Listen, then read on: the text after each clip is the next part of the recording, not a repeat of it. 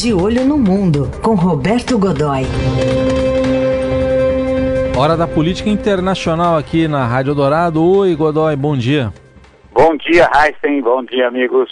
De olho aqui para a vizinha Venezuela, teve movimentação, né? Exercícios militares aí nessas últimas horas na Venezuela, Godoy? Pois é, ele no final de semana terminou, na verdade, terminou ontem, né? É, os últimos movimentos foram ontem, foram feitos ontem e foi um gigantesco exercício militar. Eles até, veja, o, o Ministério da Defesa, ontem o ministro general Vladimir Padrinho, ele anunciou o número exato. Segundo ele, foram 2 milhões 370 mil 430 soldados, policiais e, eh, sobretudo, eh, principalmente ali, o maior efetivo era de eh, milicianos, da, que é um conceito diferente né, da milícia daqui, claro, que é uma milícia popular. São voluntários que se inscrevem, isso já começou na época em que o presidente era o, o, o Hugo Chaves, o sujeito se inscreve, tá, tem que estar ligado ao partido, enfim, coisas assim, e aí recebe um treinamento, uh, recebe um treinamento militar, uh, ainda que não muito, ainda, ainda que seja tosco, mas recebe, e gradualmente essa milícia está recebendo, está sendo armada, ou seja, cada um dos inscritos acaba de alguma maneira sendo armado. Então é uma coisa realmente grande, né? Uma, uma espécie de força uh, paramilitar, mas não exatamente, enfim, uma coisa assim, ao estilo bolivariano.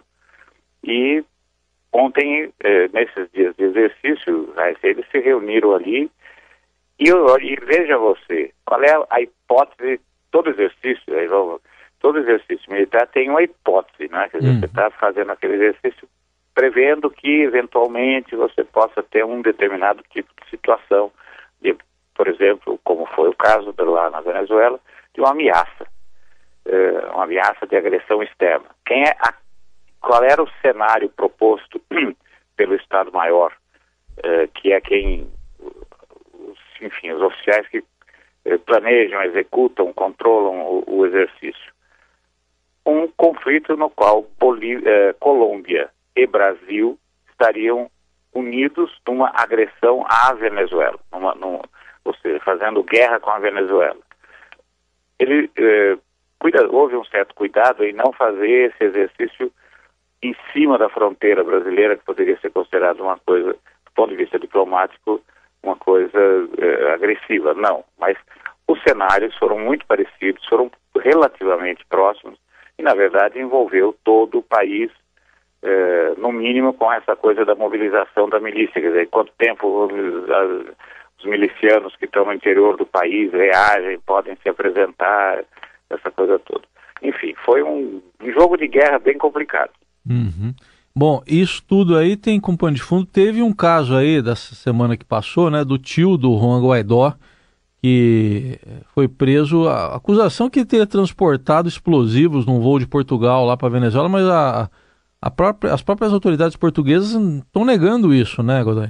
Claro, é, é o, o, Juan, Juan José Marques, ele foi preso no, foi preso no dia 12, né, quarta-feira passada, é, quando chegava trazendo explosivo, é, é, é, aí é uma coisa tosca, né, pensa bem, um sujeito está vindo de, do, do exterior, Portugal, ou seja, digamos, Europa, não é? é trazendo explosivos como, enfim, o quanto de explosivo um indivíduo pode levar ali na, na mala, né, ou coisas desse tipo, para cometer um, é, atos terroristas contra o governo. Olha, tem que ser muito, tem que ser doidão mesmo, né, para imaginar uma, para imaginar uma coisa dessa. Na verdade, a ideia é ficar criando caso, né? Então, uh, ele teria também um, um, um, estaria levando um pendrive, dentro desse pendrive com instruções a respeito de como, eh, quais seriam as etapas de um processo de desestabilização do governo do Nicolás Maduro, eh, e, e, patrocinado pelo Departamento de Estado americano. Olha, é, é filme de, é, é, enredo de filme, eh, produção Z, né, quer dizer, eh, filme de espionagem produção Z, quer dizer, imagine se alguém, se alguém planeja uma situação, uh, um, digamos, o que, que do que, que a gente está falando? Um golpe de Estado. Se alguém planeja um golpe de Estado dessa maneira, né? Então, e com ali, sei lá, vamos imaginar que ele tenha 20 quilos de explosivos, né? ou seja, se cuida Maduro. Uh, peraí, não é assim que funciona. Né? Mas funciona internamente. Né? Dizer, funciona internamente, está lá, não tem a menor dúvida que as redes, o, o, o Maduro usa muito, usa muito intensamente as redes sociais. Com certeza as redes sociais dele devem estar dizendo, olha, tá vendo e tal, aí o tio, enfim, por aí vai. Né? Uhum. E agora, o, o, gente voltando ao exercício propriamente dito, foi uma coisa grande. Dizer, então, uh, foram vistos em Caracas, por exemplo, eh, arredores, nas estradas de acesso, uh, na, na, naquilo que eles chamam de linha, linha litorânea, que é um, um complexo rodoviário que vai ali na direção do, do, da região caribenha, da, da área caribenha, uh, e, e, foram vistos tanques, canhões blindados, muitos, muitas, havia, foi realmente volumoso. O, o, hoje, na verdade, essa, enfim, hoje o, o departamento de o departamento de defesa americano uh, no briefing da no, logo no primeiro briefing dia em Washington disse que o exercício tem características muito típicas de eh, que há evidências muito claras da participação de, de, de assessores russos no exercício. Aí também é outro factório, outra paranoia. Né? Os russos estão lá, já são 200 técnicos militares já faz algum tempo, e eles estão ali para colocar em funcionamento o farto material, eh, imenso material, arsenal, o arsenal venezuelano, é quase todo ele composto por equipamento russo eh, com alguma coisa vinda da China. Né? E esse, esse material, ao longo do tempo, foi ficando ruim, foi perdendo capacidade de operação e desde o ano passado grupos de técnicos russos chegam, eh, passam períodos de três meses, eh, passam períodos de três meses na Venezuela, eh, empenhados em recuperar, modernizar, manter em operação. O que preocupa é, é o seguinte, eles têm sido bem sucedidos, os eh, exercícios com, por exemplo, os famosos caças Sukhoi eh, da Venezuela, eh, que seriam os mais modernos da América Latina, essa coisa toda, os mais poderosos, e que praticamente não estavam voando porque faltava equipamento, têm sido vistos em exercícios. Em, em eh, alguns deles foram, houve, houve episódios em que alguns deles foram empregados na interceptação de aviões de espionagem americanos que estavam, não, não eh, dentro da, do espaço aéreo venezuelano, mas muito próximo dele, ali na, na borda, desse, nos limites desse espaço aéreo. Portanto, ou seja, esse tipo de operação está funcionando. Eles têm equipamentos poderosos? Tem, tem equipamentos, sistemas antiaéreos de última geração, alguns deles tão modernos quanto os que incomodam os Estados Unidos, por exemplo, em frentes como a Turquia, como uh, áreas próximas do, do áreas próximas ali uh, do, no Oriente Médio, como por exemplo o Irã, eles têm coisas iguais, eh, se sabem operar é outra questão. Pode ser que esses assessores estejam cuidando exatamente disso, de dar qualificação às tripulações, às equipagens venezuelanas, mas o fato é que fizeram aí dois dias de jogos de guerra, uhum. né? e olhando para o Brasil. Agora, do lado de cá, Godoy, do lado, de, do lado de cá da fronteira, não houve manifestação ainda, né? nenhuma, nenhuma, nenhuma manifestação. Na verdade, é, esse exercício ainda tem uma função política, né, Heisen? Que é, o Departamento de Estado, ou seja, o, a área da diplomacia americana, é, sob, sob Donald Trump, é, sob o presidente Donald Trump, meio que ressuscitou o Juan Guaidó, né?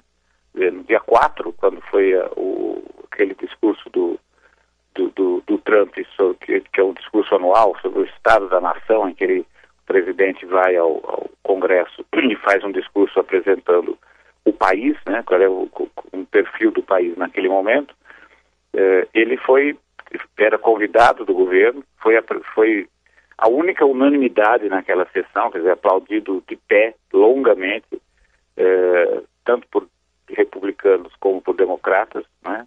E foi apresentado e em seguida o, o presidente Trump disse que é, vamos arrastar a tirania de Nicolás Maduro. Quer dizer, é, eu, o clima está ficando ruim outra vez. Né? Agora, do lado de cá e também é, é, na Colômbia, do lado de cá nenhuma reação. Aqui no, no, Brasil não se tocou no assunto. Na Colômbia, o presidente Ivan Duque disse, limitou-se a uma declaração daquele tipo assim, nem sim nem não, muito pelo contrário, pode ser a cor que o senhor quiser, né? Ele falou, olha, isso, esse, essa, essa, esse exercício é uma é, provocação à soberania é, da Colômbia, ponto.